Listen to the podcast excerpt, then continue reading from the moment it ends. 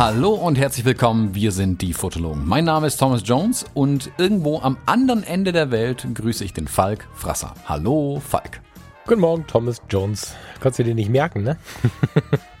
Nee, ich habe es mir von gerade eben bis jetzt wieder nicht merken können. Ich war aber auch abgelenkt. Ich habe meinen Hund auf dem Schoß sitzen. Also wenn der Zuhörer zuhört, wenn die Folge online geht und wenn nicht, äh, wie schon mal passiert vor wenigen Tagen, der Flughafen Düsseldorf gesperrt wurde, dann befinden wir uns heute in St. Lucia. Das ist eine Insel in der Karibik. Und wenn der, ich habe einmal nachgeguckt, wenn der Podcast online geht, sind wir gerade in einer Grundschule und verbringen die Zeit mit einer Grundschulklasse einer kleinen karibischen Grundschule und unterhalten uns mit denen über Europa und Reisen und solche Dinge. Ja. Und wenn es alles gut läuft, sind wir gerade schwer entspannt, während ihr diese Episode hört. Genau. Quasi mal wieder so eine Zeitreise-Episode in der Vergangenheit aufgenommen, über die Zukunft gesprochen, die jetzt eigentlich ist und keiner weiß, wo eigentlich die ist am Ende. genau so, ja. Ja, passt aber auch so ein bisschen, weil, also ich finde es gerade sehr passend, weil ähm, den Urlaub, den wir machen, der geht ja sehr viel so auf, auf, auf, auf Entspannung, Zufriedenheit und auf solche Dinge, weil diese karibischen Völker das ja sehr hart vermitteln. Und äh, dass wir letzte Woche von dir eher die bedeutungsschweren Themen bekommen haben, die tiefen Themen bekommen haben, was auch teilweise echt schmerzhaft war, sich das anzuhören. Also ich fand es echt derbe mitunter. Ähm, da passt es ganz gut, dass ich jetzt gerade von der Karibikinsel grüße, weil den Teil, den wir heute aufnehmen, den hat es, glaube ich, nicht ganz so hart getroffen. Also ich glaube, nachdem eure Tage dann in Hebron zu Ende gegangen sind, also in den städtischen Bereichen, da wurde es ein bisschen ruhiger, oder? Also wenn wir jetzt mal weitergehen durch deine, durch deinen Israel-Trip, dann kommt jetzt die etwas entspanntere Sicht auf die Dinge, oder? Mm, es sollte die entspanntere Sicht jetzt auf die Dinge kommen, aber es gibt dann auch da natürlich den ein oder anderen äh, Fallstrick, wie bei jeder guten Reise. Die unerwarteten Dinge kommen dann immer äh, zu den besten Zeiten um die Ecke irgendwie. Also bleibt spannend in Israel. Also Israel ist auf jeden Fall nie langweilig. Also das kann ich mir wirklich nicht vorstellen. Wenn er nach Israel geht und sagt, das war langweilig, dann war er irgendwie nicht in Israel, dann war er in Fake Israel, das daneben gebaut wurde oder so.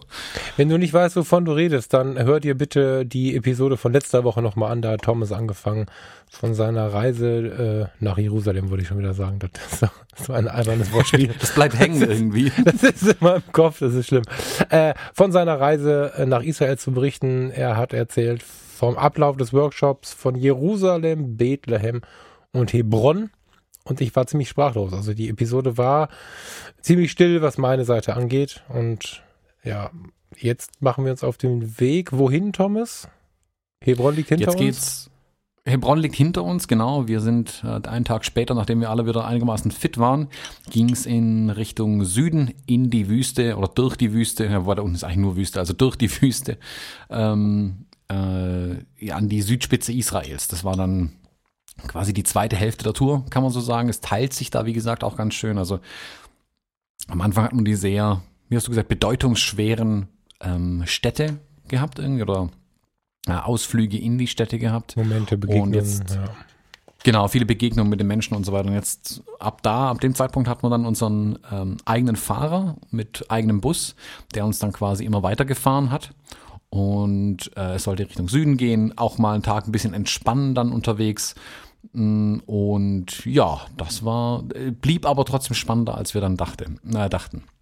Mm, es ging relativ früh morgens tatsächlich los, da die Caro, Steffens Frau, uns ein unglaubliches Frühstück in der Wüste zum Sonnenaufgang gezaubert hat.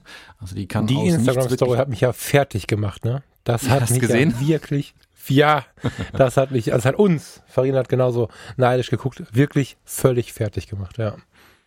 Ja, also es gab zwar keine handgemachten Pralinen diesmal, das äh, äh, hatte ich auch schon bemängelt, aber war verständlich, weil in der Wüste Pralinen rollen ist schwierig. Aber es gab ein ganz wunderbares Frühstück. Wir waren irgendwo zwischen, äh, keine Ahnung, irgendwo zwischen Jerusalem und äh, äh, dem Enafdat Canyon in der Negev-Wüste. Und da gibt's im Prinzip erstmal gar nichts.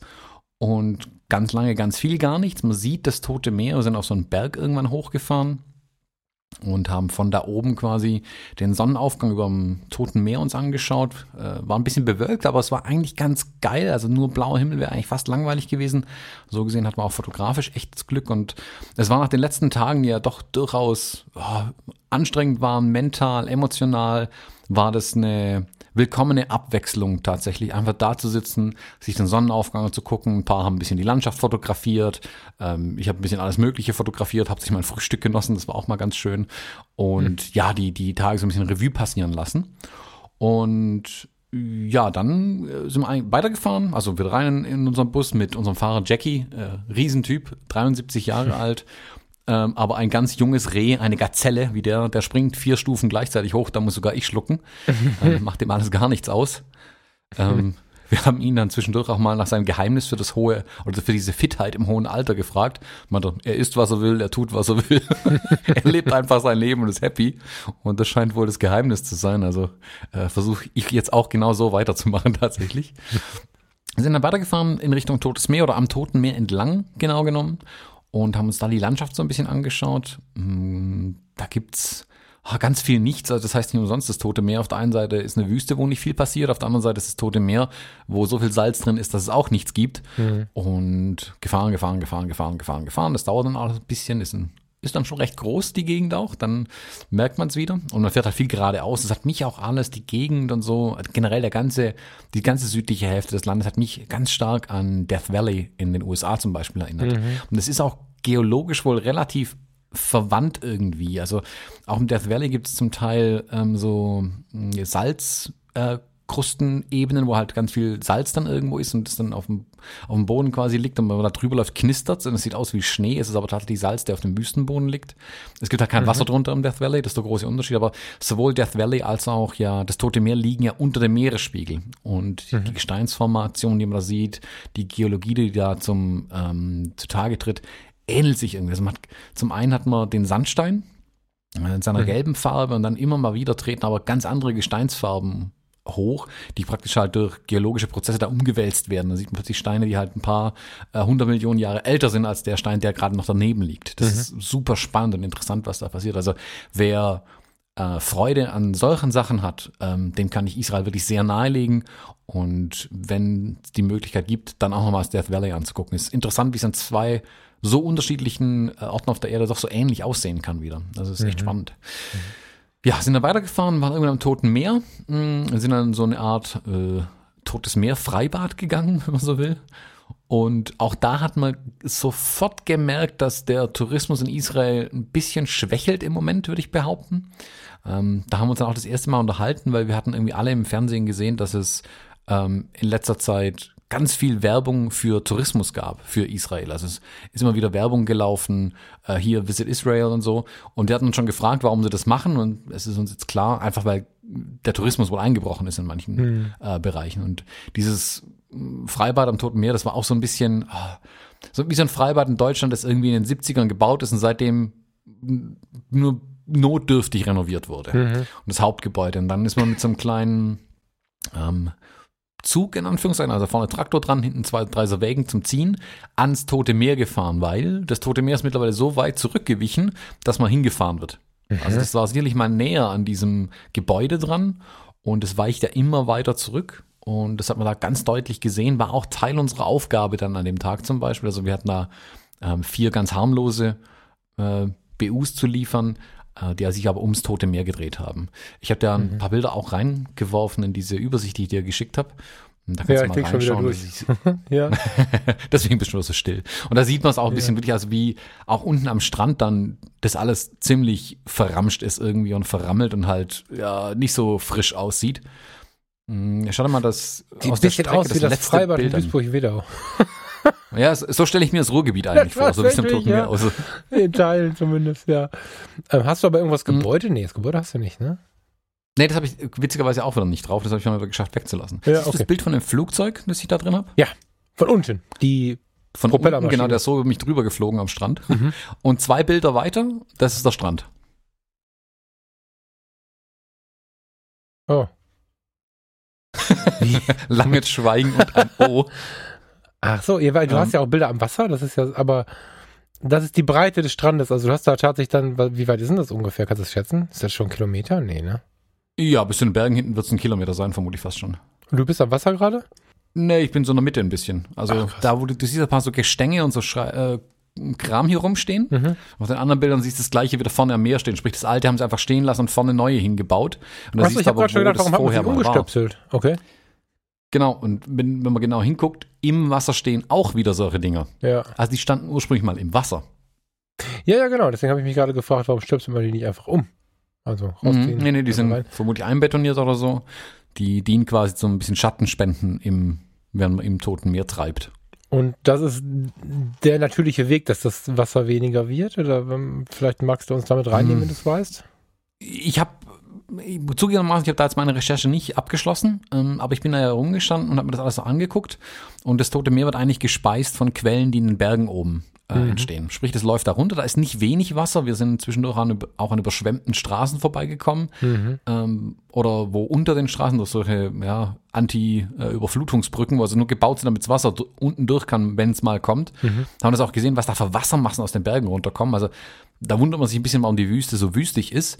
Mm, Aber das fließt nach alles ins Tote Meer und da verdunstet der ganze Kram halt wieder. Nur Salz bleibt übrig, deswegen Totes Meer. Mhm. Wenn man jetzt aber rechnet, wie viel mh, Landwirtschaft es da gibt, also was, da stehen dann unendlich viele, Ge- je weiter man in den Süden kommt oder generell in der Gegend, da stehen ganz, ganz viele Gewächshäuser. Also Irgendeiner von den israelischen Ministerpräsidenten, äh, Premierministern, einer von beiden, äh, hat auch mal gesagt, die, die Zukunft Israels liegt in der Wüste. Und es ist klar, dass die die Wüste quasi grün machen müssen, in Anführungszeichen, um halt für sich selbst Nahrungsmittel und so weiter zu produzieren. Meine Befürchtung hierbei ist ein bisschen, dass sie halt so viel von dem Wasser abzwacken, dass praktisch nicht mehr genug fürs Tote Meer übrig bleibt. Muss sich die Frage stellen, wie wichtig ist das, das Tote Meer, wo eh nicht viel drin ist? Aber es ist natürlich ein Eingriff in die Natur und vermutlich ist er auch hier, ich vermute, wie gesagt, das ist eine reine Mutmaßung, ist er auch hier ein Stück weit menschengemacht. Es kann natürlich auch mit Klimawandel und sonstigen Sachen noch zu tun haben, aber ich fürchte, dass da der Mensch, auch mal wieder seine Finger ein bisschen mit drin hat. Jetzt tut sich ja sogar mittlerweile noch ein neues Problem auf, was in Israel ähm, zum ersten Mal auf der Welt, was in einem anderen Land größer ist als in den USA. In Florida ist es so, wer Florida kennt, ist ganz, ganz flach und da ist extrem viel Wasser eigentlich überall, auch das Grundwasser ist relativ nah. Und da wird auch sehr viel Wasser dem Boden entnommen nach wie vor. Oder der, ja, dem Boden entnommen und viel gewässert und hier Orangenplantagen noch und nöcher. Und da ist das Problem, dass der Grundwasserspiegel sinkt und dann so unterirdische Zisternen, wo mit Wasser gefüllt waren, wo quasi der, der Grund, auf dem wir laufen, aufliegt auf einer Wasserblase, wenn man so will, ähm, hält jetzt plötzlich nicht mehr, weil das Wasser unten weg ist. Und dann bricht das komplette Ding ein. Da gibt es sogenannte Sinkholes. Das sind große runde Löcher mit 15 Metern Durchmessern mal eben, wo, wenn es dumm läuft, halt auch dein Haus drin verschwendet. So, das ist natürlich ein Riesenproblem da drüben. Das ist in Florida wirklich ein Problem, weil halt auch mal kurz ein Teil von der Straße ein bisschen weg ist, ein Haus mal weg ist, es im Hinterhof ein Riesenloch entsteht. Ähm, hier in Israel ist es so, da ist, da ist, also eins von diesen Freibädern am Toten Meer, da ist der komplette Parkplatz verschwunden. Die sind morgens dahin gefahren, da war einfach der Parkplatz kurz 15 Meter tiefer. Nicht 15 Okay. Meter breit das Loch, der war noch viel, viel größer, das Loch. Und so entsteht da jetzt gerade ein Sinkhole nach dem anderen. Ich denke, das Problem ist ganz ähnlich, dass halt dieser, das Grundwasser, was ja mit dem Toten Meer auch weniger wird, logischerweise, sinkt ja dadurch auch ab. Ähm, und dieser verkrustete Salzboden, wenn da halt einmal Wasser durchgeht, löst sich das Salz auf und dann ist halt vorbei, dann bricht der ganze Krempel ein. Und so schwinden da jetzt gerade auch die Gebäude dann so, die am Toten Meer stehen. Also weil sind, wir haben gesperrte Straßen gesehen, wie gesagt, dieses komplette eingefallene äh, Freibad, wo der komplette Parkplatz gefehlt hat. Da habe ich auch erst vor ein paar Wochen, Monaten vorher irgendwie auch mal eine Reportage drüber gesehen. Deshalb kannte ich dieses Freibad tatsächlich schon. Es war jetzt aber interessant, das nochmal die aus der Nähe zu sehen. Also wir sind gerade an der Straße entlang gefahren, die sie jetzt ein bisschen umgeleitet haben, weg von diesen Löchern, die da jetzt überall gerade entstehen. Also sehr, sehr spannende Gegend da unten durchaus. Ähm, da waren wir am, am Toten Meer ein bisschen, ein paar waren baden. Ich war nicht drin, mir war das zu salzig. ich habe mich aufs Fotografieren konzentriert, ein bisschen ähm, mich in die Sonne gelegt. Mm, Das war erholsam, das war schön, das war wirklich auch ähm, bitter nötig irgendwie ähm, nach den Tagen und ja, war relativ unereignisreich, muss man so sagen. Wir sind dann abends oder ja, gegen Nachmittag weitergefahren, äh, Richtung ähm, Süden weiter und haben da dann in einem, hm, wie soll man das jetzt beschreiben, in einem Camp übernachtet. Ähm, Man kann Thomas hat in, seinen, in seinen Notizen, für, warte, warte, warte, warte. Ich, ich warte die ganze Zeit auf diese Stelle, weil ich, wir haben uns jetzt extra vorher nicht ausgetauscht. Ne? Also wir, wir nehmen diese Episode auf und Thomas erzählt es mir auch zum ersten Mal. Ich sehe aber seine Notizen und da steht Übernachtung in einem Punkt, Punkt, Punkt, Punkt, leer, Hostel, Fragezeichen, Ausrufezeichen. Ich warte die ganze Zeit auf diese Beschreibung. Erzähl mal. das ist ähm, in dieser Ortschaft, deren Namen ich natürlich vergessen habe, hm, stehen ganz, ganz viele Gewächshäuser. Ähm, wie gesagt, das ist da unten so die landwirtschaftliche Gegend irgendwie. Da werden Paprikas, Blumenkohl, Zeug, Gedöns, alles Mögliche äh, gewonnen. Mm, und das sind Siedlungen, die sich quasi um diese Gewächshäuser drehen. Da wohnen dann die Arbeiter mhm. in so kleinen äh, Bunkern, muss man fast schon sagen. Das ganz viele mhm. ähm, landwirtschaftliche Arbeit aus Thailand werden da komischerweise eingeflogen, die dann da in Israel arbeiten. Ähm, mhm. Als in Anführungszeichen billige Arbeitskräfte. Und mhm. ich glaube, dass es eigentlich nicht gedacht ist, um da viel Tourismus unterzubringen. Aber irgendjemand war schlau und hat im Prinzip sein Gelände, wo pff, vermutlich mal äh, ein Teil auch Gewächshaus war, es sah auch zum Teil noch so ein bisschen so aus, quasi umgebaut und ähm, eine Unterkunft für Touristen draus gemacht. Mhm. Heißt, es gab ein großes ehemaliges Gewächshaus, in dem im Prinzip alle Wände rausgemacht wurden. Das war der Community-Bereich in der Mitte, wo ganz viele Stühle und Sitzgelegenheiten und äh, Lounge-Chairs und so gemütliche Gartenmöbel halt aufgestellt waren, wo man echt gemütlich sitzen konnte. Das war echt cool. Ich fand das total spannend. Äh, mal so ein, raus aus dem Hotel und woanders hin einfach. Ich fand das gut. Dann waren lauter kleine einzelne äh, Häuschen ist jetzt übertrieben, äh, Räumchen, vier Wände, ein Dach drauf, wo dann praktisch lauter einzelne Zimmer waren, in denen wir dann übernachtet haben. Da gab es vorher noch einen gemeinschaftlichen Essraum, äh, wo dann auch nebendran direkt gekocht wurde und so.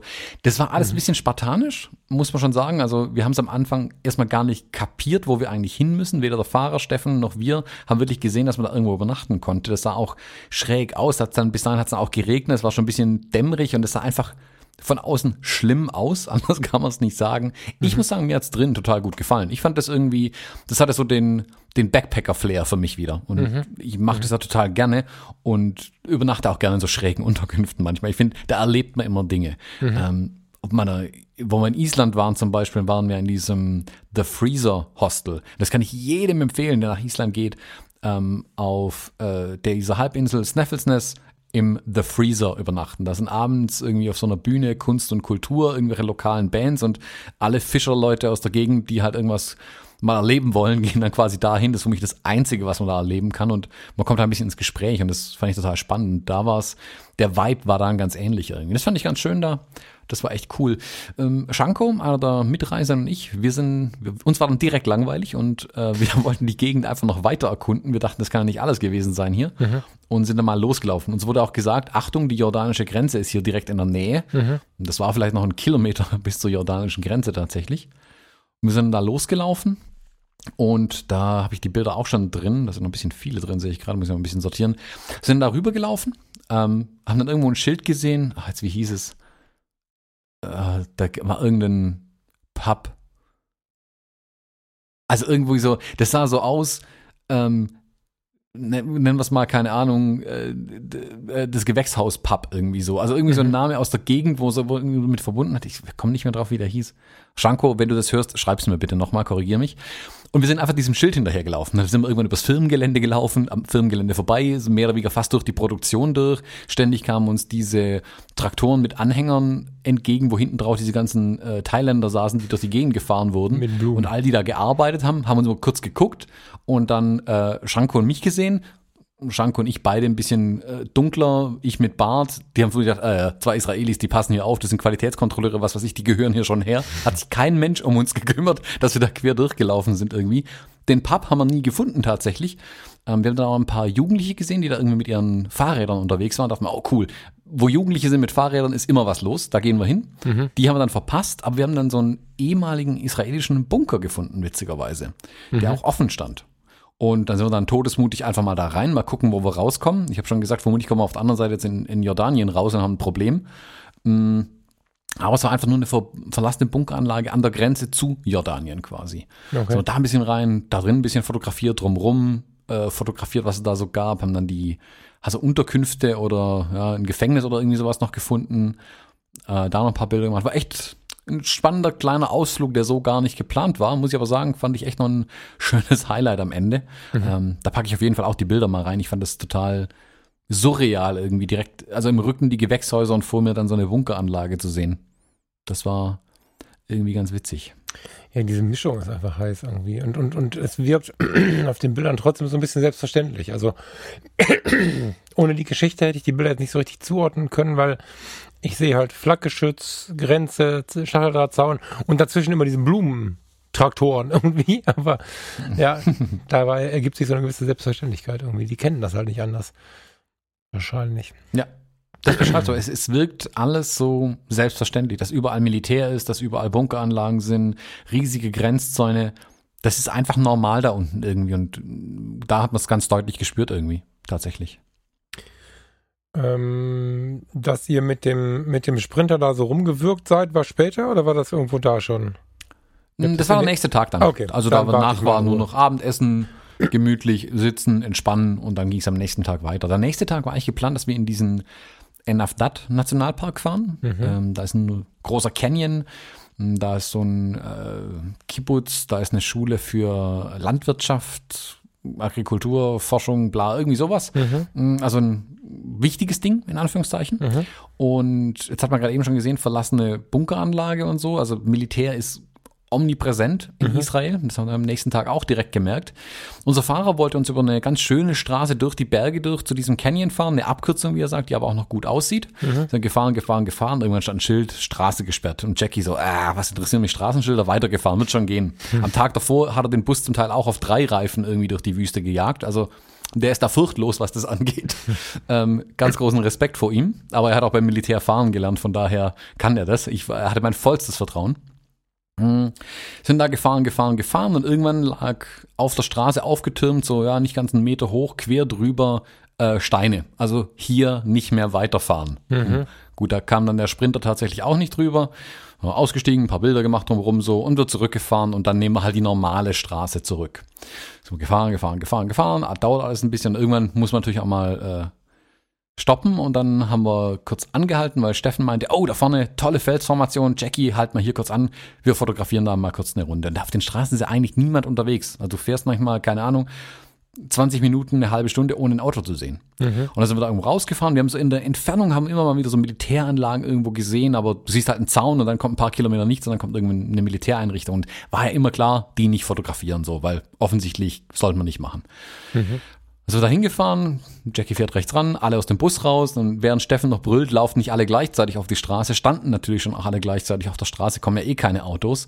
Und sofort kam von hinten ein Auto angeschossen mit Orangelicht in dem Fall, mit zwei Militärs drin, mit gezücktem Gewehr, was, was wir da machen würden. Und direkt war Alarm. Dann haben die uns eingesammelt, während Jackie sich unendlich aufgeregt hat, was die Scheiße jetzt soll. Ähm, was denen jetzt einfällt, nur weil denen langweilig ist, uns jetzt hier zu kontrollieren, haben die dann halt behauptet, wir würden im militärischen Sperrgebiet rumfotografieren. Ähm, die Meinungen gehen da jetzt ein bisschen auseinander, was genau passiert ist. Äh, Jackie sagt, in 100 Metern kommt irgendein Schild, dass man nicht fotografieren darf. Wie hätte er das denn hier wissen sollen? Der hat sich dann so aufgeregt, dass sie ihn irgendwann äh, von uns, von der Gruppe entfernt haben, sage ich mal. Also ihn ins Ach- Auto ach so, gesetzt, ach 50 so, Meter haben- weiterfahren lassen. Weil er so ein Theater gemacht hat oder was? Der, der hat voll das Theater gemacht. Also verständlich, ich meine, der regt sich auf, der ist ja auch in dem Moment für uns verantwortlich. Also der hat sich einfach für uns verantwortlich gefühlt und wollte uns in Anführungszeichen beschützen. Ich kann es voll verstehen, dass er sich so aufregt. Wäre ich er gewesen, hätte ich mich genauso aufgeführt. Da ich aber nur Tourist war, dachte ich mir, na, mir kann mir nichts passieren. Mm, Und dann haben die halt einen riesen Zinnober veranstaltet, die beiden. Ich meine, ich kann mir das gut vorstellen, die sitzen irgendwo in der Wüste und müssen den ganzen Tag warten, dass irgendwas passiert. Und wenn sie abends heimkommen in die Basis und sagen, ist nichts passiert, sieht immer schlecht aus. Also wenn die irgendwas finden, was sie machen können, stürzen die sich da drauf. Und genau so sah es auch irgendwie aus. Dann kamen die her, standen dann mit, wie gesagt, mit Gewehr äh, neben uns und haben praktisch von uns einzeln die Kameras durchgeschaut ähm, und Bilder löschen lassen quasi, wo irgendwo scheinbar militärisches Sperrgebiet drauf wäre. Einzelne Bilder. Die haben nicht aus. formatieren lassen, sondern einzelne Bilder löschen lassen. Einzelne Bilder, ja, ja. Was ja schon wieder eigentlich voll nett löschen. ist. Ah, Ja, komm. Hätte ich gar keinen Bock drauf gehabt. relativ. Wenn, wenn das mein Job gewesen wäre, würde ich sagen, formatier die scheiß Karte und fertig. Ja, ähm, dann haben sie unsere Pässe eingesammelt und mitgenommen. Ähm, und dann kam noch mehr Militär irgendwann dazu. Ich denke mal, deren Vorgesetzte, die dann auch gefragt haben, was macht ihr hier für ein Affentheater? Ja. Ähm, jetzt, kommt, jetzt kommen endlich mal zehn Touristen und ihr nehmt die hier auf der Straße auseinander. Ja. Dann war da noch äh, laute Diskussion vor, zurück, hin, her. Insgesamt sind wir dann irgendwie eine Stunde in der Wüste gestanden und haben gewartet, bis die irgendwann mal fertig waren. Haben uns dann auch weiterfahren lassen. ohne weitere Hinweise. Also nicht fotografieren, okay. Also sind wir weitergefahren. Dann waren wir alle ein bisschen angespannt. ähm, sind dann weitergefahren und waren dann irgendwann in dem Canyon, haben dann eine Wanderung durch diesen Canyon durchgemacht, was ich jedem empfehlen kann. Beeindruckend, der Canyon schon auf jeden Fall. Ähm, da ist, ist halt wirklich in diesen Sandstein durch die, äh, durch das Wasser, das da durchfließt, halt wirklich über keine Ahnung wie viele Jahr Millionen, dieser Canyon halt geformt worden, ist echt beeindruckend da durchzulaufen. Da waren dann auch, aber auch relativ viele Touris, das war ein bisschen so, hm, ja, wir sind im Prinzip durch den ganzen Canyon gelaufen, wir haben eine Schulklasse oder keine Ahnung, drei Schulklassen immer gehört, aber fast nie gesehen.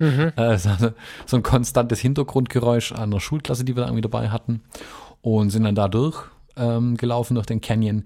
Beeindruckend. Also das ist dann ganz anderes Israel plötzlich. Ich fand's mega beeindruckend und ich mag solche kargen Landschaften, solche Wüsten irgendwie, wo nichts ist. Also alles, je mehr es irgendwie nach Alien-Planet aussieht, desto besser für mich. Das finde ich spannend. Also wenn man mich jetzt in den Schwarzwald schickt, jo, das sind halt Bäume und Berge und das ist cool. Die Schweiz, schon alles beeindruckend und toll, aber das rockt mich alles nicht. Kann sein, weil ich hier ja aufgewachsen bin, das alles kenne. Für mich ist interessant, wenn irgendwo nichts mehr ist. Also wenn ich wirklich eine einzelne Spinne auf 100 Meter Entfernung laufen hören kann, weil sonst keine Tiere da sind, weil kein Wind geht, weil kein, kein Wetter eigentlich existiert, weil einfach nur die Sonne scheint und das war's dann irgendwie.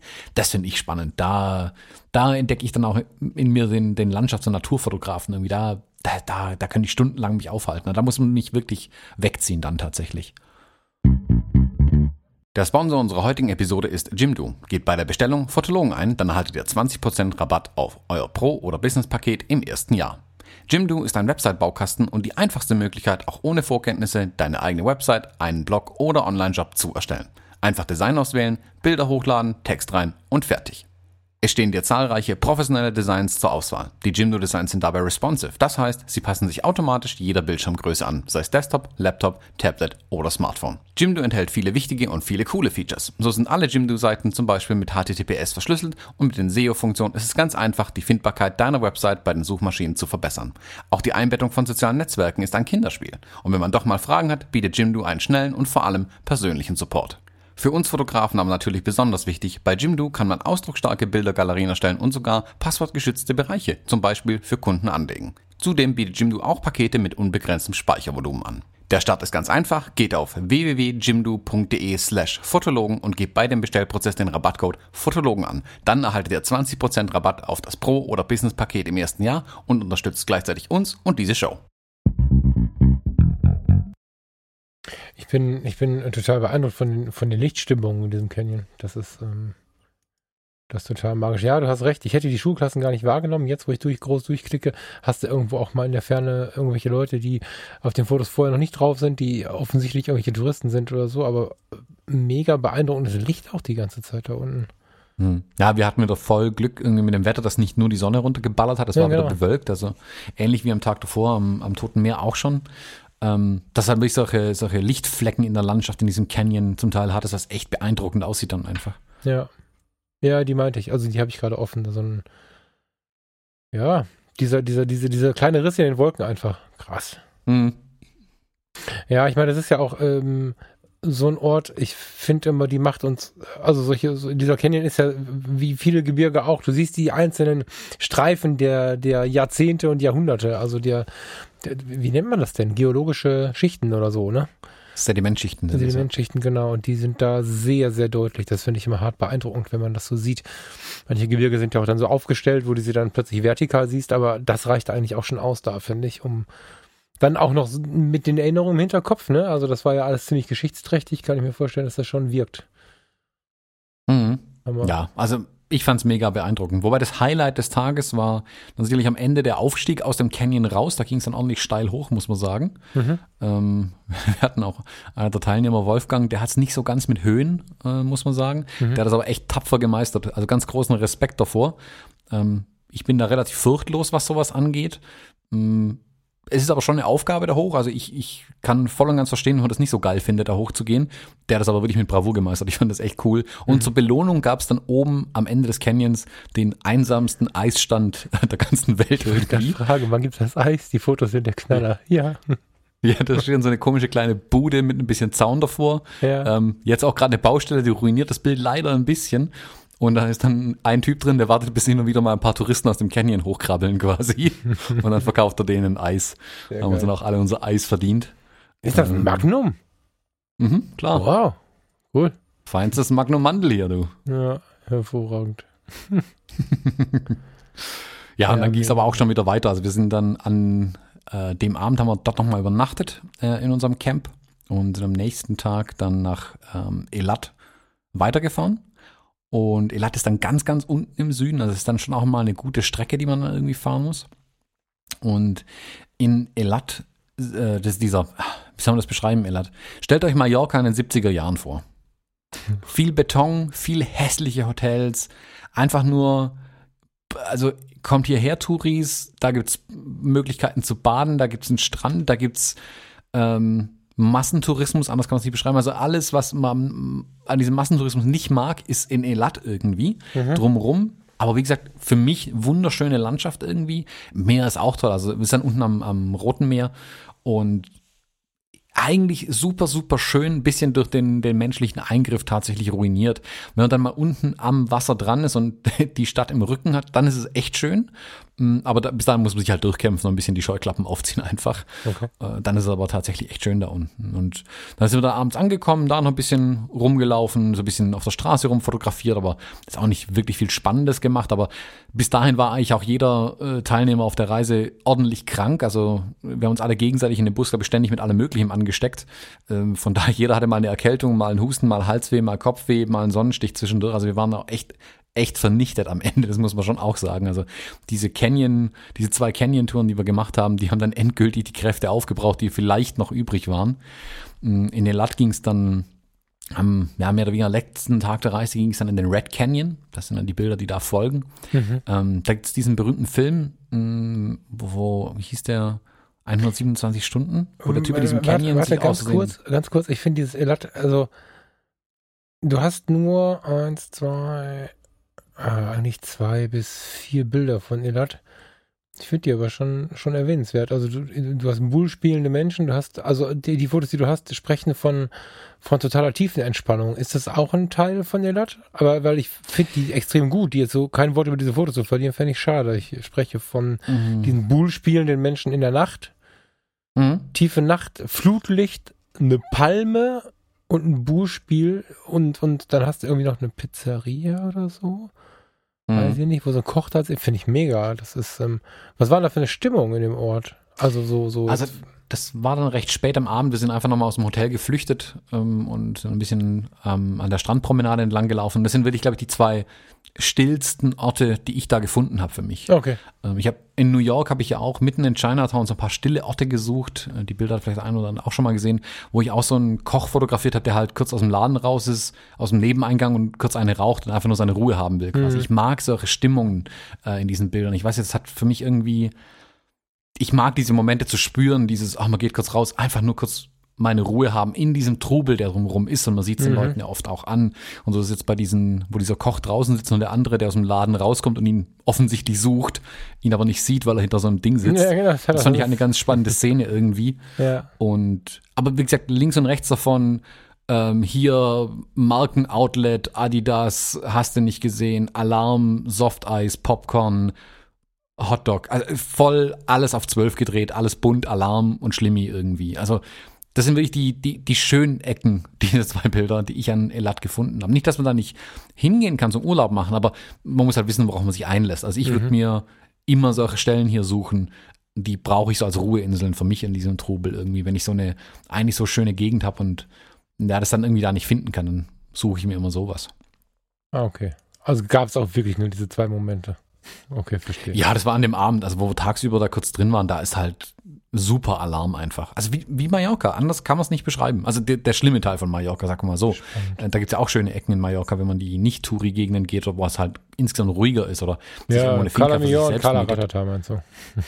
Ja, also je nachdem, wo man da halt landet. Ja, Einfach ja, muss man ja, wissen, was einen da erwartet. Wir sind am nächsten Tag aber auch wieder raus in die Natur, also auch wieder früh aufstehen. Die Caro hat uns ein wunderbares Lunchpaket äh, zum Frühstück mal wieder gemacht. Das ist erwähnenswert. Ähm, und So fotografiert. sind, ja, natürlich habe ich fotografiert. Ähm, und dann sind wir äh, in diesem Red Canyon. Mhm. Es gibt diesen Film 127 Stunden, wo der Typ sich irgendwie einen Arm in einem Canyon einklemmt und sich dann den Arm abschneiden muss. Äh, spannender Film. Ähm, Gottes der Canyon hier sieht genauso aus, ist aber nicht der Canyon. aber wenn er, wenn er einen Film gesehen hat, erkennt, könnte meinen auf den Bildern, es ist dieser Canyon. Also sie sind sich auch sehr ähnlich irgendwie. Und wir haben auch da wieder eine Wanderung durchgemacht. Und was ich hier, also fährt man, ah, wie lange sind wir gefahren? Eine halbe, dreiviertel Stunde, glaube ich, auch in den Berg hochgefahren. Und wir waren früh dran. Ich weiß auch warum, weil wir eben vor allen Touristen da waren. Und wir waren wirklich alleine unterwegs. Nur wir in diesem Canyon. Und sind dann da durchgelaufen. Man hat natürlich so früh morgens, wenn das Licht nicht so steil reinkommt, sondern eher flach, hat man natürlich total spannendes Licht auch wieder an allen Ecken und Enden. Ich, so ein Canyon an sich ist ja schon spannend genug und mit dem Licht halt noch beeindruckender. Da gab es dann auch so manche Kletterpartie wieder, bis wir endlich an dem Baum angekommen waren, äh, den sich Caro und Steffen ausgesucht haben, der das beste Feng Shui hat in diesem Canyon, um dort dann zu frühstücken. Da haben wir uns dann ein kleines Päuschen gemacht, ein bisschen in die Sonne gesetzt, äh, ein bisschen aufgewärmt. Es ist erstaunlich kalt morgens und ähm, um, ja, um 12 Uhr hat man schon einen ordentlichen Sonnenbrand irgendwie wieder auf der Birne. Also Wetter höchst interessant da unten irgendwie. Mm, Und sind dann da auch den Canyon am Ende rausgestiegen. Steffen ist dann zwischendurch auch aufgefallen, es war ihm gar nicht mehr so steil in Erinnerung irgendwie. Ähm, es war- ist aber doch auch recht anstrengend gewesen. Also ich muss mal gucken, die anderen haben vermutlich äh, auch noch richtig coole Bilder von diesem Canyon-Aufstieg dann. Ich bin irgendwie relativ weit vorne gewesen, habe ich das Gefühl. Ich habe immer nur nach unten fotografiert. Ich hoffe mal, dass die auch ein paar Bilder von unten nach oben gemacht haben, irgendwie, wie wir da hochgeklettert sind. Ja, das war dann so der erste halbe Tag. Das war der anstrengende Teil und dann war endgültig Erholung angesagt. Wir sind dann wieder nach Elat rein und sind dann auf ein äh, kleines, äh, kleines Boot, auf ein altes Boot, ein ehemaliges Segelboot, ein umgebautes Segelboot. Mm, Jetzt, äh, meine Hamburger Freunde könnten das jetzt erklären, was es genau ist. Ich weiß nur, es ist ein Boot. Aus Norwegen ist es witzigerweise, was jetzt hier unten am Roten Meer ähm, rumschippert. Und da sind wir mit dem ein bisschen rausgefahren ins Rote Meer rein.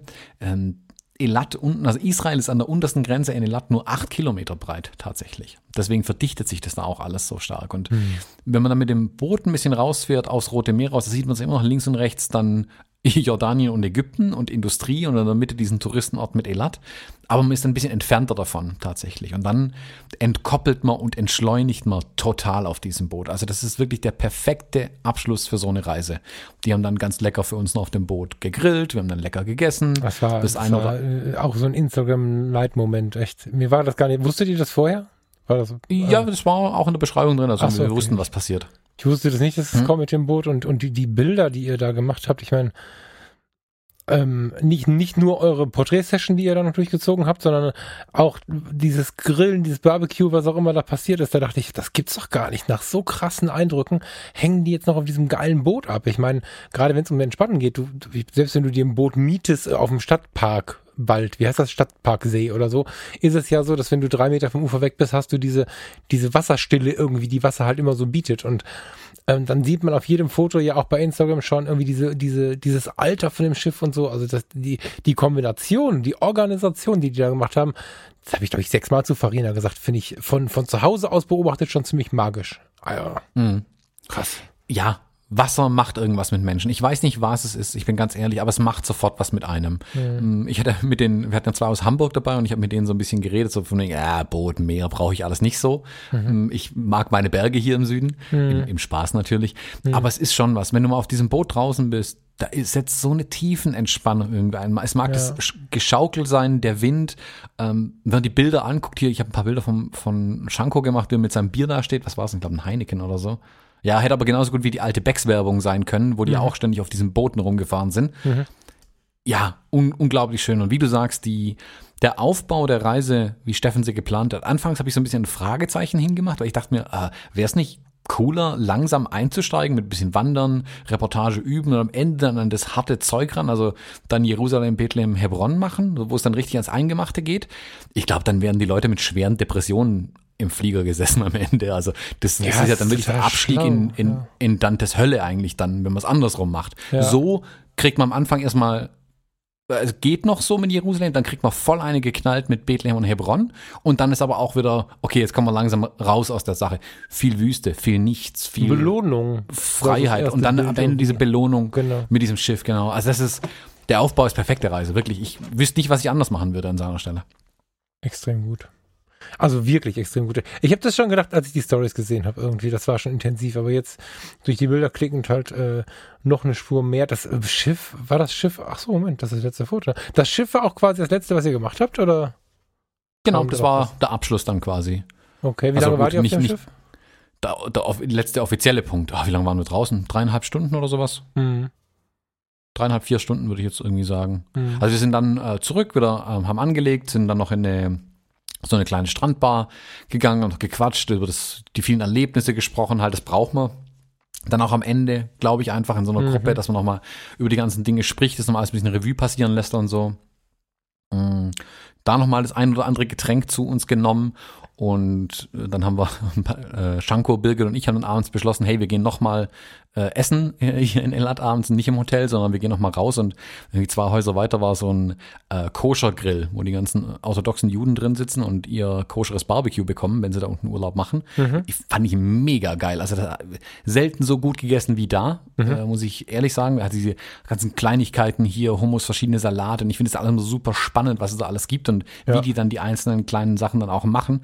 Und ich muss ja dann alles probiert haben. Deswegen war das da wirklich perfekt, dass man irgendwie für, keine Ahnung, was, 10 Euro, 15 verschiedene Salate und so Kleinigkeiten halt bekommen und noch einen Hauptgang dazu. Ach. Und das ist nachgefüllt worden, so viel man dann möchte. Ähm, das war echt mega gut. Also der Hauptgang kostet nochmal extra zu den Salaten. Also äh, preislich aber völlig im Rahmen. Also ich hätte ganz andere Sachen erwartet. In, insgesamt fand ich Israel jetzt nicht übertrieben teuer in irgendeiner Art und Weise. Ich, also wenn man unterwegs ist, gönnt man sich ja gern mal was, aber ich hatte jetzt nie das Gefühl, dass jetzt irgendwelche Dinge wirklich teuer waren in irgendeiner Art und Weise. Ich fand das eigentlich echt ganz gut. Ich weiß jetzt nicht genau, was die Hotels natürlich immer kosten, aber das stelle ich mir jetzt auch nicht übertrieben vor, alles. Und ja, das war ein schöner Abschluss, dann da abends nochmal zu sitzen, ähm, nochmal gemeinsam zu essen und ja, das, die, die Gedanken so ein bisschen zu verarbeiten. Und am nächsten Morgen ging es dann wieder los. Wir haben dann da schon gewitzelt. Das kann ja bestimmt spannend werden mit der Ausreise aus Israel.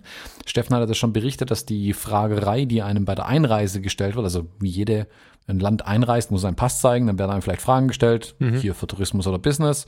Ähm, da muss man immer Tourismus sagen. Mm, Das war okay. Mm, Das war alles im, im Rahmen dessen, was ich erwartet hätte. Hätte ich mir, also ich hätte es mir, wenn überhaupt, schlimmer vorgestellt, aber es war ganz harmlos eigentlich. Also in die USA einreisen finde ich momentan schwieriger tatsächlich. Ähm, da werden mir als Amerikaner genauso viele Fragen gestellt wie einem Touri in Israel. Okay. Äh, für die Touristen, die in die USA einreisen, ist es noch schlimmer. Also je nachdem, wo man landet, vermutlich auch. Ähm, der wirkliche, die wirklich harte Befragung oder ja, Verhör, muss man schon sagen, findet aber in Israel bei der Ausreise statt. Also wir sind dann von ganz im Süden wieder hochgefahren, den ganzen Tag mehr oder weniger, oder einen halben Tag, nach äh, Tel Aviv zum äh, Ben Gurion Flughafen. Wir waren unterwegs hm, dreieinhalb, vier Stunden irgendwie sowas von Elat bis nach Tel Aviv. Einfach nur einmal quer durch die Wüste. Ist aber ganz schön, weil es wird, je höher man kommt, desto mehr kommt man wieder ans Mittelmeer ran und desto grüner wird alles wieder. Okay. Es ist, stimmt einen langsam wieder auf Europa dann auch ein. Und in Tel Aviv am Flughafen angekommen, von dem Moment, wo wir in den Flughafen reingelaufen sind, bis zu dem Zeitpunkt, wo wir alle am anderen Ende quasi auf dem in dem Food Court saßen, wo es dann zu den Gates geht. Also wir werden jetzt, dürft ihr wieder tun, was ihr wollt. Sind über drei Stunden vergangen. Also wir haben Das geschätzt- möchte ich jetzt noch mal ein bisschen im Detail hören, bitte, weil auch da gab es eine passende Story, die ich mir angehört habe. Ja, Da, wir Also haben wer bisschen die Zeit. Storys- Fang mal vorne an. also die Israelis ähm, kontrollieren immens bei der Ausreise. Das ist aber, Weißt du, kannst du erklären, warum das so ist? Die haben ein anderes System. Wir in Europa, wir setzen ja auf Nacktscanner und Superscanner und hier Röntgen und alles durchsuchen und jada jada. Also wir setzen Maschinen ganz, ganz viel ein. Machen die auch, keine Frage. Aber die setzen halt auch auf den psychologischen Faktor. Mhm. Du kommst rein in die Abfertigungshalle und wo bei uns normalerweise dann der Zugang ist, da sind deine Schalter von deiner Airline, da kannst du deinen Koffer abgeben und juhu, ist da eine Grenze aufgebaut. Also eine Grenze, eine Absperrung. Da stehen dann ganz nette Leute dahinter, die sehen erstmal aus wie die Angestellten vom Bodenpersonal von den Airlines. Und dann, also ich als Unwissender wäre da jetzt hingedackelt, hätte gesagt, hallo, ich würde gerne meinen Koffer da hinten loswerden. Und dann fragen die, wo waren sie überhaupt? Zeigen Sie mal Ihren Pass und Ihr Ticket. Hm, Okay, hier, Passticket. ähm, wer sie sind. Und dann ging es halt bei uns los, weil wir in einer Gruppe unterwegs waren. Mhm. Das war denen vielleicht noch nicht mal ganz so suspekt, aber der psychologische Faktor ist bei denen halt der, je mehr du dich irgendwie ähm, in Aussagen verstrickst, die nicht zusammenpassen, wenn irgendwas unschlüssig wirkt oder so, oder Begriffe fallen, die die nicht okay finden, desto mehr gehen sie in die Tiefe. Mhm. Natürlich wird man dann immer nervöser und labert irgendwann immer mehr Mist und kommt immer tiefer äh, in das Ding rein und irgendwann sitzt man da wie Alice im Wunderland und weiß überhaupt nicht mehr, was los ist. genau so lief's. Steffen ist da zuerst hingelaufen und meinte, ja, hallo, hier, also er ist, ähm, er leitet die Gruppe hier und hat irgendeiner, der ein anderer, der uns zugewungen hat, hat gesagt, nee, nee, hier, Steffen ist der Boss. Und das hat sie natürlich gehört und sofort, wieso nennen sie die wieso sind die der Boss? Also wieso werden sie der Boss genannt? Und dann ging es halt los. Was haben sie hier gemacht? Wo waren sie überall? Und dann sagt man natürlich wahrheitsgemäß Jerusalem, Bethlehem, Hebron. Und bei Hebron gehen bei denen im Kopf halt alle Alarmleuchten an, logischerweise. Und dann ging es halt richtig los. Zeigen Sie mal, wo waren Sie da? Mit wem waren Sie da? Kennen Sie da jemand? Warum? Ähm, hier, ja, wir haben das ähm, Grab der Patriarchen besucht, was ich erzählt hatte in der letzten Folge mit mhm. Abraham und so weiter. Mhm. Wer war Abraham? Und Steffen so, was? Ja, erzählen Sie mal, wenn Sie da waren, wer ist das jetzt? Äh, äh, äh, dann hat er sich dann Caro zur Hilfe geholt, weil die kennt sich aus. Caro ist sehr schlau. Mm, die konnten aber, äh, die wussten auch nicht so richtig, was los ist. Dann haben sie die zwei wieder aufgetrennt. Ähm, Caro irgendwie mitgenommen zum Koffer durchsuchen, Steffen an einen anderen Schalter gestellt. Mein Gott. Da haben sie dann auf sein, dann sollte er sein Telefon irgendwie zeigen oder so. Da haben sie dann die Bilder angeguckt und da war das Gruppenbild drin, was ich in der letzten Folge ah. angesprochen hatte, was wir in Hebron gemacht haben mit Isat unter dem Free Palestine Schild. Und dann war, dann war es vorbei. dann haben sie mich rausgezogen aus der Gruppe. Die Birgit dann als nächstes. Dann musste ich meine Kamera holen. Dann hat sie mich ausgefragt und wir hatten es waren drei Leute, die uns ausgefragt hatten. Das war äh, die Chefin nebenan oder die Vorgesetzte auf jeden Fall, die Teamleiterin, irgendwie sowas. Das war so eine richtige Beißzange, anders kann man es nicht sagen. Die hat das richtig hart gespielt. Also gab dieses ähm, böser Kopf, guter Kopf-Ding irgendwie. Mhm. Und dann haben sie den äh, Wolfgang unter anderem rausgezogen, der ging an den anderen Schalter. Ich hatte also die Schlimme, in Anführungszeichen, die mich da aufgefragt hat. Ich soll jetzt meine Bilder zeigen und warum war ich eigentlich in, Hebron? Naja, Hebron, interessante Stadt und muss man sich einmal angucken. Dann guckt ihr mich an und sagt, in Österreich gibt's auch schöne Städte, warum ich nicht da war. Hm. Ihr wollt auch keine Touristen mehr haben, oder? Also das war super, super schräg. Und während wir hier mehr oder weniger im Einzelverhör waren, manchen die Koffer auseinandergenommen wurden, äh, fiel mein Blick dann rüber zu Wolfgang, der wie gesagt ein paar Meter entfernt in so einem Schalter stand, auch mhm. mit der Kamera in der Hand. Und der stand da lachend und diese äh, Angestellte hat auch mit ihm gelacht und beide waren total fröhlich. Ich dachte mir, weil, in welchem Film ist denn er? Also was läuft denn hier gerade eigentlich falsch? Und dann streicht er sich so durch die Haare und sie, haha, ja. Und das ist, was reden die? Was ist das für ein Charmeur? Und nachdem das dann, das ging, ah, wie lange ging das insgesamt? Ich glaube, da haben wir schon eine Stunde gebraucht. Bis dann war die Abfertigungshalle rammelvoll und wir hatten eigentlich den besten Spot ganz am Anfang und plötzlich waren wir ganz hinten. Hat nochmal ewig gedauert, bis wir endlich unsere Koffer abgeben konnten. Dann habe ich den Wolfgang dann gefragt, was denn eigentlich äh, los gewesen wäre bei ihm. Und dann, Wolfgang dreht sich halt knallhart zu mir um und ganz trocken, ha, Vertriebler. Wenn ich die Einkäufer aus der Automobil Automobilindustrie handeln kann, dann kann ich das hier ja ganz locker machen. Alter Vertriebshaudegen, der Wolfgang, wirklich ganz hervorragend. Das hat er perfekt gemeistert. Also nächstes Mal lassen wir ihn vorgehen bei allem, glaube ich. das war wirklich gut. Und ja, dann ging es immer weiter in diesen Flughafen rein und lass mich überlegen, ich glaube, sechsmal allein ist bestimmt mein Pass kontrolliert worden, wenn ich so drüber okay. nachdenke. Also wir sind dann weiter, dann ging es zur ersten, zur richtigen Sicherheitskontrolle. Da wird dann, bei uns muss man das Laptop und das iPad, glaube ich, rausziehen aus mhm. den Koffern oder mhm. aus dem Handgepäck. Und dann wird das entsprechend äh, angeguckt äh, oder halt gescannt dann auf so einem Band. Was wir nicht gesehen hatten, war, dass vorher an dieser ersten Befragung haben wir alle einen Kleber hinten auf unsere Pässe bekommen. Mhm. Und jetzt im Nachhinein wissen wir auch, was die Kleber von der Bedeutung haben. Ähm, damit wird praktisch allen nachfolgenden Stellen mitgeteilt, wie arg man sich verhaspelt hat bei der ersten Befragung und wie, ähm, wie sehr, mh, hm, also wie arg sie uns in die Mangel nehmen sollen im weiteren Verlauf quasi. Mhm, mh. Und dann sind wir weitergegangen und dann an diese Sicherheitskontrolle. Da guckt jeder immer deinen Pass an, weil er halt auch die Nummer guckt. Und da haben sie unsere Pässe angeguckt und wir mussten alles rausnehmen aus unseren Rucksäcken. Alles. Jetzt muss man überlegen, mein Rucksack wog ähm, natürlich innerhalb des Limits genau 8 Kilo. 7,99 Kilo.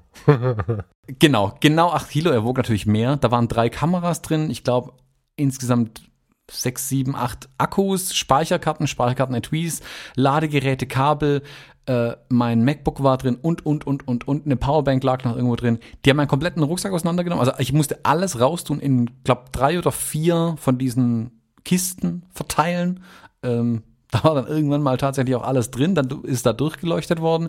Dann nochmal mit dieser, das kennt man jetzt, bei uns gibt es auch mehr und mehr diese Sprengstoff- ähm, Prüfgeräte. Da ich die letzten so Mal immer, immer, immer gehabt. Kommen Sie mal beiseite, bitte. So, so stehst du am Rand. Wird dort ja, ja, ja. mit allem gemacht. Alles wird Wie, ach so, einzeln geprüft. abgewischt oder was? Ja, ja, alles. So. Alles aus meinem Rucksack ist jetzt Sprengstoff geprüft. Äh, mich inklusive. Du wirst, nachdem du durch ah, okay. diesen Metalldetektor gelaufen bist, werden deine Schuhe und deine Klamotten auch nochmal abgewischt und auch nochmal geprüft. Ach, spannend. Okay, nee, das, äh, okay, oh, dann nicht. Dann waren wir da irgendwann durch und dann denkt man sich so, oh Gott, das will endlich ist es jetzt gut, gell? Also, pff, so, okay, weiter geht's. Nee, dann kommt die nächste Sicherheitskontrolle und da sind wir dann wieder auseinander, also geteilt worden dann. Mhm. Ähm, Shanko und Ricarda, die sich wohl ein bisschen fehlverhalten haben. also die hatten halt auch ein paar, nee, äh, Shanko Erzähl es, sonst frage ich dann nach, was sie gemacht hat. Shanko hatte auf jeden Fall ein paar falsche Stempel im Pass drin, das fanden sie nicht so gut, weil er irgendwo in muslimischen Ländern unterwegs war, das fanden sie vielleicht suspekt und dann sieht Shanko ja ein bisschen dunkler aus, er ist Inder, ähm, dadurch sieht er halt dunkler aus und spricht aber kein Hebräisch, das fanden sie komisch komisch. Ja. Er ist Inder, natürlich spricht er kein Hebräisch, aber das sieht halt erstmal aus wie ein Israeli. Also er und ich sind ständig auf Hebräisch angesprochen worden da unten irgendwie. Mhm. Mhm. Und den haben sie dann nochmal extra rausgenommen, alles nochmal aufgemacht. Und Ricarda hatte einen Schal um. Und der, der Schal war bis zu dem Zeitpunkt nie ein Problem. Aber irgendjemand im Flughafen dachte, das könnte auch ein Palästinensertuch gewesen sein. du dann noch dieses Bild, dieses Gruppenbild mit Free Palestine. Wir waren in Hebron, sie so ein Schal, mitkommen. Äh, Shanko und Ricarda haben es dann also geschafft, die äh, absolut höchste Gefährderstufe zu erreichen und wurden dann nochmal einzeln verhört, Koffer aufgemacht, alles auseinandergenommen, während wir dann schon irgendwo warten durften. Ich bin nochmal an der Passkontrolle hängen geblieben, weil bei mir diese biometrischen Merkmale in dem Pass drin. Also man hält das ja auf so einen Scanner drauf, dann kommt mhm. eine Kamera, leuchtet dein Gesicht aus und dann mhm. sollte eigentlich da erscheinen, juhu, gehen Sie bitte durch. Bei mir stand dran, bitte an Schalter 28 melden. zu Schalter 28 gelaufen, der mich noch mal eine Weile angeguckt, äh, sich ein bisschen gewundert, was er jetzt mit mir machen soll, weil offensichtlich bin ich ja aus meinem Pass. Ja. Auch nochmal wilde Fragen gestellt, wo ich war, wo ich hin will, was los ist. Und dann durfte ich auch durch. Und dann, wie gesagt, eine halbe Stunde später kamen dann auch die beiden dazu und dann erstmal wirklich durchatmen mhm. und Wasser trinken. Wir haben es geschafft. Wir sind im internationalen Bereich. Jetzt kann eigentlich nicht mehr viel schief gehen. Müssen wir nur noch warten, bis wir endlich boarden können. Was und, mich jetzt ja. dabei ein bisschen äh, verwundert hat, ähm, also habt ihr damit gerechnet, dass ihr so früh da wart? Weil also äh, selbst auf Langstrecke jetzt heißt es zwei, zweieinhalb Stunden. So, also dass das noch gepasst hat, wundert mich gerade. Ja, man sagt immer zwei, zweieinhalb Stunden. Ich sage immer drei, weil ich so, äh, ich habe es gern einen deutlichen Puffer drin aber nicht drei Stunden oder mehr als drei Stunden allein für den Security-Check. Da hätten wir jeden Flieger schon längst verpasst gehabt. Also ja, ja, ja, Steffen, Hatte, Steffen hat schon gesagt, die Ausreise, da findet das wirkliche Verhör statt, da wird's härter, da müssen wir früh da sein. Wir haben morgens noch überlegt, wann wir losfahren müssen. Ähm, und haben alle gesagt, ja komm, jetzt nachdem wir in der Wüste vom Militär irgendwie komplett auseinandergenommen wurden, die hatten unsere Pässe, ähm, die haben sie auch eingescannt und sicherlich weitergeschickt. Mit an Sicherheit grenzender Wahrscheinlichkeit werden wir bei der Ausreise intensiver befragt werden als alle anderen. Und genauso kam es dann ja auch. Hm. Also ich würde, wenn ich nochmal hingehe, für die Ausreise vier Stunden vor Boarding einplanen. Krass. Ich, wir haben jetzt über drei Stunden gebraucht. Ich meine, ist vielleicht ein bisschen einfacher, wenn man alleine zu zweit reist und nicht in der Gruppe, weil ich glaube, die Gruppe hat so ein bisschen getriggert irgendwie. Das fanden die halt suspekt. Da ist einer dabei, der wird der Boss genannt. Die waren in Hebron, die trägt ein Palästinensertuch, die eine hat einen Turban auf dem Kopf. Da stimmt irgendwas nicht, die gucken wir uns mm. genauer an. Also nicht, dass jetzt unsere Schuld war, aber ich kann verstehen, warum sie es gemacht haben tatsächlich. Aber man muss auch sagen, nach den ganzen tollen Eindrücken, die man dem Land sammelt, also angefangen bei Jerusalem, diese, diese unglaubliche Stadt, diese Geschichten, die wir in Bethlehem und Hebron gehört haben, auch beide Seiten ja gehört haben, wie gesagt, Jackie äh, Zeit seines Lebens in Israel gewesen, im Militär gewesen, der uns auch die andere Seite präsentiert und Geschichten erzählt und erzählt, wie, wie toll das Land Israel eigentlich auch sein kann. Und dann fährt man nach Elat runter, sieht diese tolle Wüste, das Tote Meer. Da unten fährt man auf dem Boot noch ein bisschen rum. Hm. Unglaublich schön alles. Und am Ende steht man vier Stunden lang in dem Flughafen rum und wird eigentlich nur, ja, nicht ähm, schikaniert, aber es kommt einem irgendwann so vor. Also hm das letzte Gefühl, das dir gegeben wird, ist, wir wollen euch nicht hier. Das hm. meinen die vielleicht nicht so, aber die Art und Weise, wie es gemacht wird, lässt das bei mir ankommen auf jeden Fall. Und die anderen Teilnehmer, mit denen ich gesprochen habe, hatten genau den gleichen Eindruck. Also während wir bis zur Flughafentür am Ende sagten alle, oh, wir kommen auf jeden Fall wieder. Nach den vier Stunden, na, das gebe ich mir, glaube ich, nicht nochmal. Ja. Das, da habe ich keinen Bock drauf. So ein Scheiß. Also, das ist schade, wenn ein Land so einen Eindruck hinterlässt durch diese letzte Aktion. Das finde ich nicht gut. Ja, das ist nicht sonderlich schlau, zumal boah, gerade wenn, wenn Länder Probleme haben, wie, wie also das kannst du ja schon nicht mehr Probleme nennen. Das ist ja, das, ich finde dafür keine Worte. Aber gerade dann ist es ja eigentlich, sind sie darauf angewiesen, dass sie ein Bild transportieren mit den Flugzeugen, die diese Länder wieder verlassen. So, also es ist ja was, was wirklich wertvoll ist, wenn, wenn in den ganzen Flugzeugen Hunderte am Tag, vermute ich, weiß ich nicht genau, ähm, zumindest zweistellige Zahlen am Tag fliegen von da wieder weg und verteilen sich in alle Welt und erzählen ihre Geschichten im Freundeskreis, im Radio, im Fernsehen, wo auch immer sie irgendwie laufen, stehen und gehen. Das ist sehr unschlau, das stimmt. Ja. Schade. Aber mhm. passt ja so ein bisschen wieder dazu. Also wenn es irgendwo nicht ganz so angenehm war, dann war es ja meistens irgendwas militärisch, regierungs-, polizeiliches irgendwie. Wieder das Bild, die Menschen, die nichts mit diesen Apparaten zu tun haben, wollen ihren Frieden und äh, die dem gegenüberstehende Organisation hält es scheinbar noch ein bisschen intensiver so. Ja, es ist, ich meine, die haben ein übertriebenes Sicherheitsbedürfnis vielleicht einfach, was ich mhm. verstehen kann. Also die Historie ja. ist geprägt von Konflikten und so weiter. Ich kann das, ich kann das alles nachvollziehen, aber es ist das gleiche wie in den USA auch. In den USA ist der Tourismus auch erstmal in die Knie gegangen, kurz nachdem nach 9-11 diese ganzen Sicherheitsvorkehrungen, jetzt ein extra Visa und hier anmelden und hast du nicht gesehen mhm. und man an der Grenze ja wirklich bis auf die Unterbuchse ausgezogen worden ist. Das war einfach zu viel. Das, das mhm. geht halt nicht. Amerika ist ein Riesenland, die brauchen den Tourismus nicht ganz so schlimm dringend, wie Israel ihn vermutlich braucht. Und mhm. das wirft am Ende halt ein negatives Licht auf das Land. Und meiner Meinung nach sollte man das irgendwie anders in den Griff kriegen. Das lässt sich optimieren. Es gibt einen Weg, es gibt immer einen Weg, das besser hinzukriegen den Weg, den sie jetzt gerade fahren, fand ich auch nicht ideal. Also wie gesagt, ich, selbst ich bin zweithöchste Gefährderstufe jetzt, wegen den Bildern, die ich gemacht habe. Super. Bleibt das, das auch so? Also bist du da jetzt irgendwie gespeichert, das, oder? Ja, keine Ahnung. Ne? Ich meine, die haben einen Kleber auf den Pass drauf gemacht und bestimmt 28 Mal eingescannt, das blöde Ding. ähm, und wenn ich allein denke, was die alles über mich wussten, was nicht mal Deutschland über mich weiß, was ja an den Fragen dann rauskam. Also geheimdienstlich machen die schon ihre Hausaufgaben. Okay. Ähm, natürlich speichern die das. Also ich, ich, kann mir nicht vorstellen, dass jemand so viele Informationen erhebt, um sie dann nicht zu ja, verwerten. Das, das wäre ja, ja dumm. Ja, das stimmt. Ähm, das stimmt. Von daher, mh, mm, ja, ich glaube, dass die ähm, das auf jeden Fall sich irgendwo vorhalten, diese Informationen und beim nächsten Mal wieder rauskramen. Also ich Wie, kann mir was gut ist vorstellen, denn in deinem Kopf jetzt gerade los, wenn du jetzt sagst, also du sagtest gerade, die Teilnehmer haben erst gesagt, ich muss wieder hin und dann war es getrübt. Hast du wieder Bock oder ist es jetzt ist es da auch vergraut. Im wahrsten Sinne des Wortes vergrault. Wenn du mir ein Ticket hinhalten würdest, hier Israel, ich würde sofort meine Sachen packen und hingehen. Okay. Keine Frage. Hm, okay. Ich fand das Land so spannend, so interessant, die Menschen. Ich will noch viel mehr Menschen da unten kennenlernen und treffen und die Landschaft noch besser kennen. Ich will alles da unten. Ich will mehr Israel, wenn ich ehrlich bin. Das, hm. also ich habe in Anführungszeichen Blut geleckt und jetzt will ich mehr. Aber es kommt natürlich auch immer mit diesem Hintergedanken, oh je, das gibt dann ein Theater, wenn wir da unten sind, aber das nehme ich, dann kommst ich du als Boss mit der Gruppe. in Kauf. genau. Dann also, drehen die durch. genau.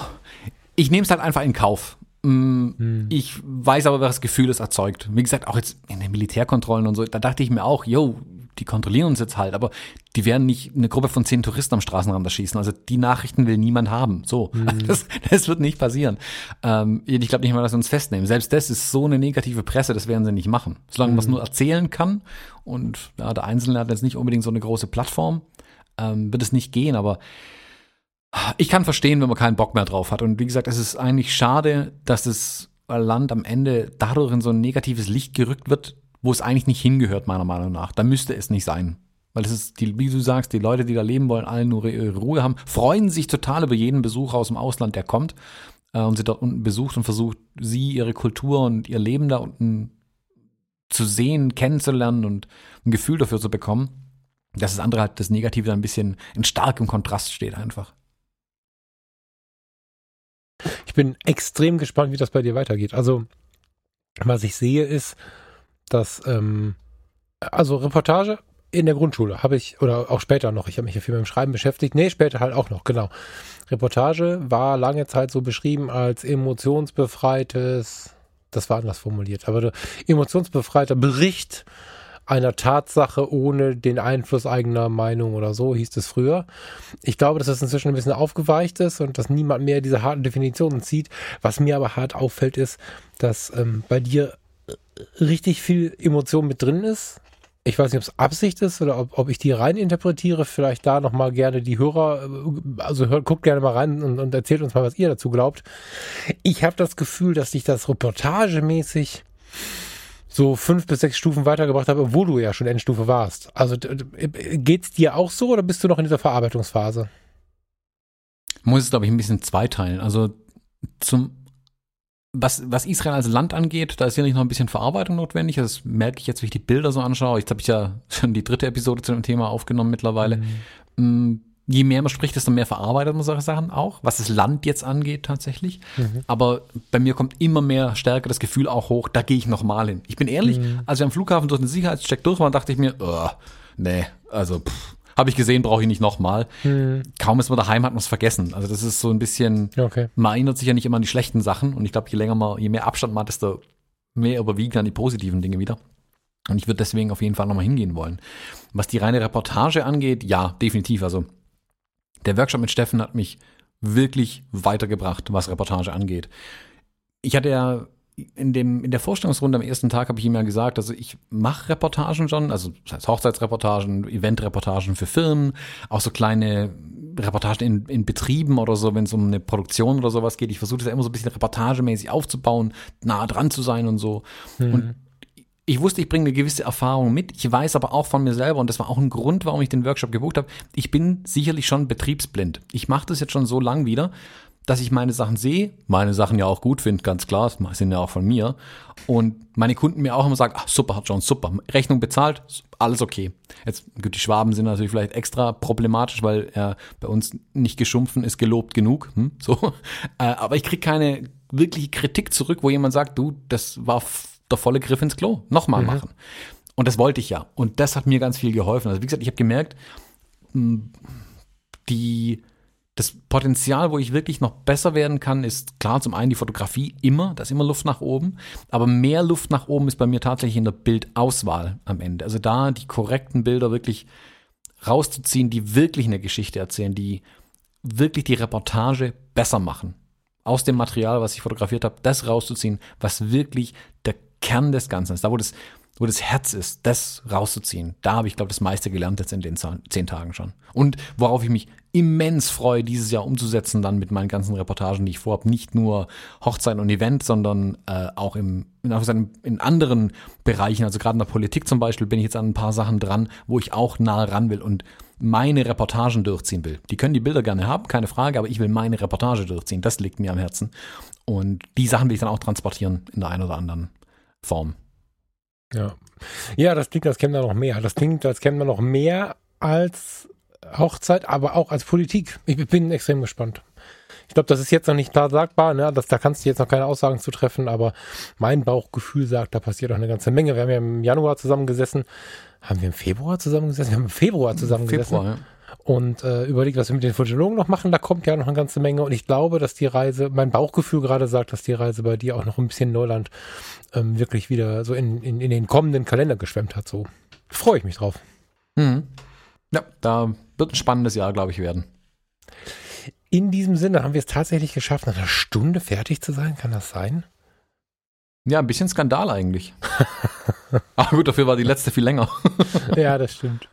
Tom, super lieben Dank. Ich glaube, dass da gerade, Sie würden applaudieren, wenn Sie es könnten und nicht gerade irgendwie alleine im Auto oder auf dem Sofa sitzen würden. Super spannend, dass du uns da mitgenommen hast. Ich bin erstaunlich ruhig geworden und bin, boah, ein Fazit jetzt von mir, wenn ich, ich möchte mal ein Fazit geben, ein ungefragtes.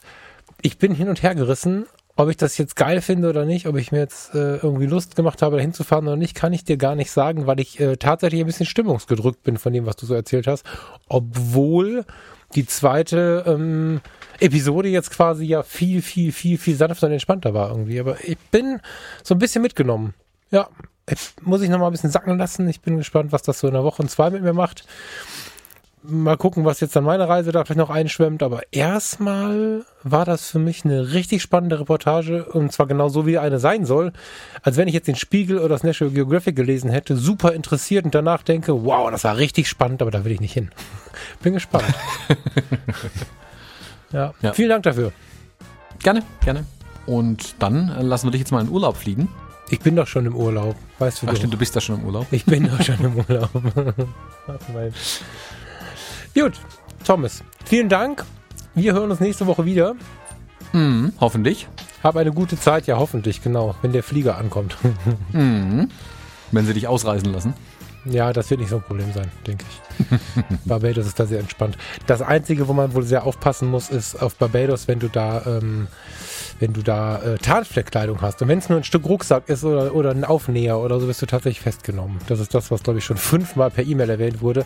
Machen Sie alles, seien Sie herzlich willkommen, aber haben Sie kein einziges Stück Tarnfleck am Körper. Von dunkelgrün wird auch abgeraten. Also da muss man ein bisschen aufpassen, aber da bin ich sehr, okay, sehr wenig spannend. gefährdet. Ja. Das habe ich noch also, nie gehört. Also es gibt mehrere karibische Länder, wo davon abgeraten wird, wenn man dann untersucht wird und so.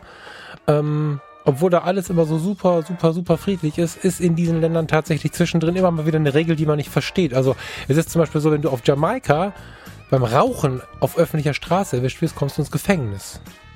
Wer da kifft, äh, wird einfach irgendwie ziehen gelassen. Das steht so nicht im Gesetz, aber du siehst die Leute kiffen wie die Irren und dann machst du dir eine Marlboro an und dann kommt die Polizei, macht dir eine Acht auf den Rücken und dann fährst du ins nächste Gefängnis.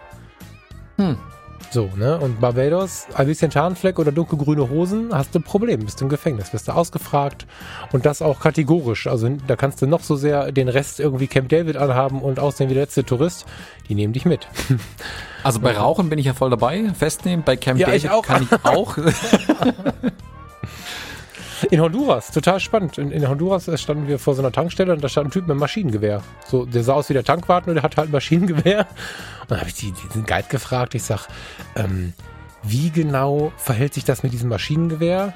Ja, auf Honduras, also in Honduras selber hast du ja mit die höchste äh, Kriminalitätsrate der Welt.